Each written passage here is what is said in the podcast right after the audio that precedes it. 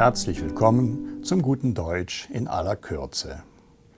Die wenigsten lieben einen einzigen Menschen vom ersten Kennenlernen bis zum Tod.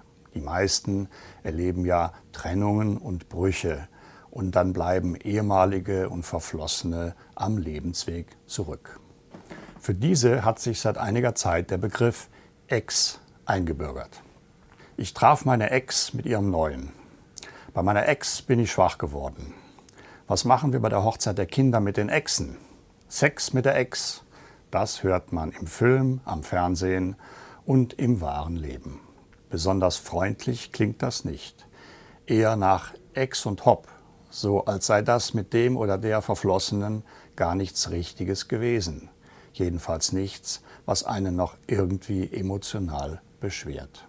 Es hat etwas gewollt Saloppes an sich, dieses Ex. Und es wehrt auch näheres Interesse ab.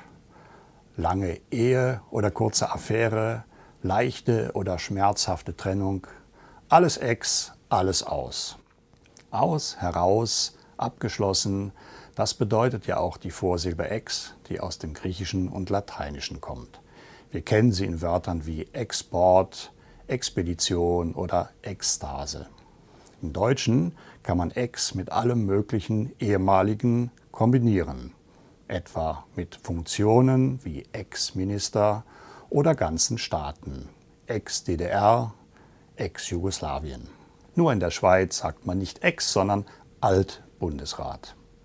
Auf Ex meint ein Glas in einem Zuge leeren.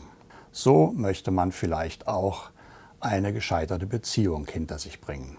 Ich kann mir nicht helfen.